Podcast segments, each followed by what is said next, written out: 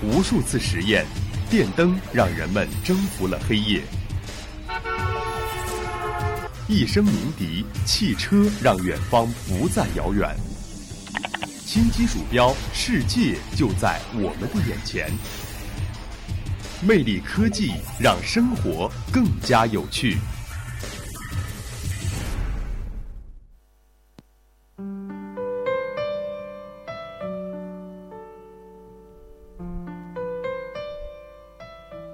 了解前沿科技，体会时代风采。听众朋友们，大家好，欢迎收听今天的魅力科技，我是杰斯。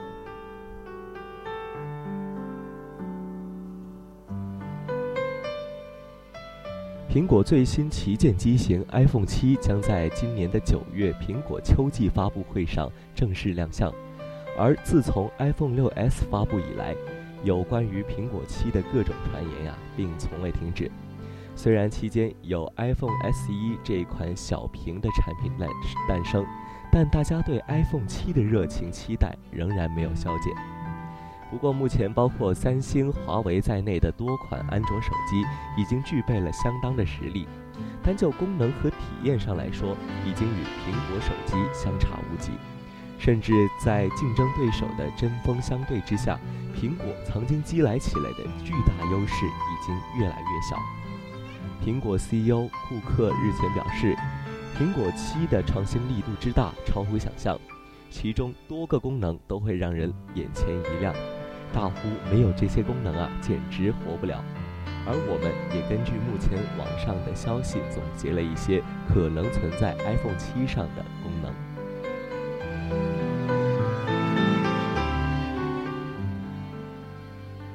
首先是双镜头系统。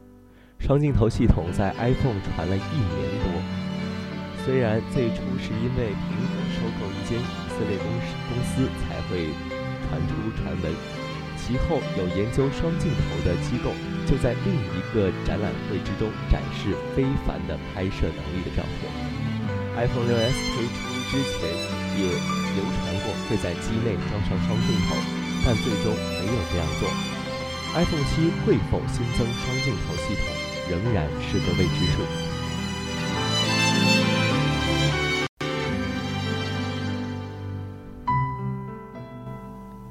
其次是更强大的电池，无论是 iOS 还是安卓手机，电池容量也是果粉们必看的一环。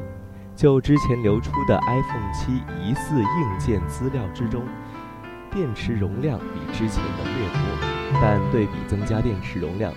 苹果在 iOS 九中更愿意选择节省模式，减少开启耗电的设定。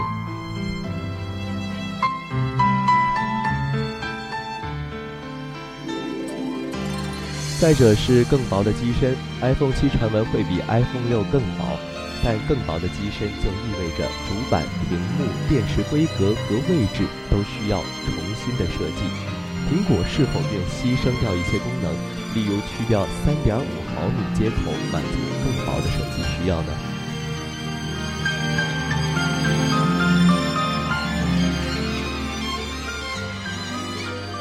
第四是防水。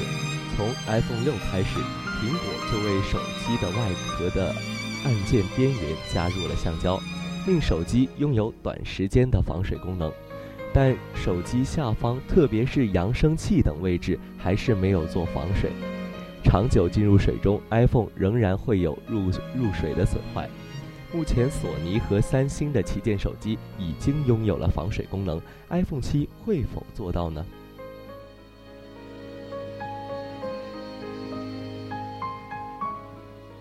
最后是无线充电，无线充电啊，也是流传已久的 iPhone 的新功能，但是目前苹果的产品当中只有 Apple Watch 可以做到，相反。三星的 Glasses 系列则在可贴近产品的情况下为手机加入无线充电，就像 Apple Watch 一样。不过，目前的无线充电技术还有一个技术问题，就是离开无线充电的位置就不能够充电。如果苹果成功开发了一套能够远距离无线充电的小装置相信未来要为 iphone 充电就无需再插上长长的 usb 线了。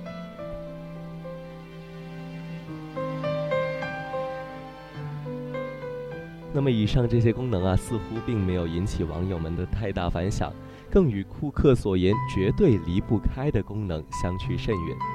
那么 iPhone 七是否还隐藏着什么秘密武器呢？如果苹果真能将秘密一直保留到发布会上，或许将会大大刺激 iPhone 七的销量。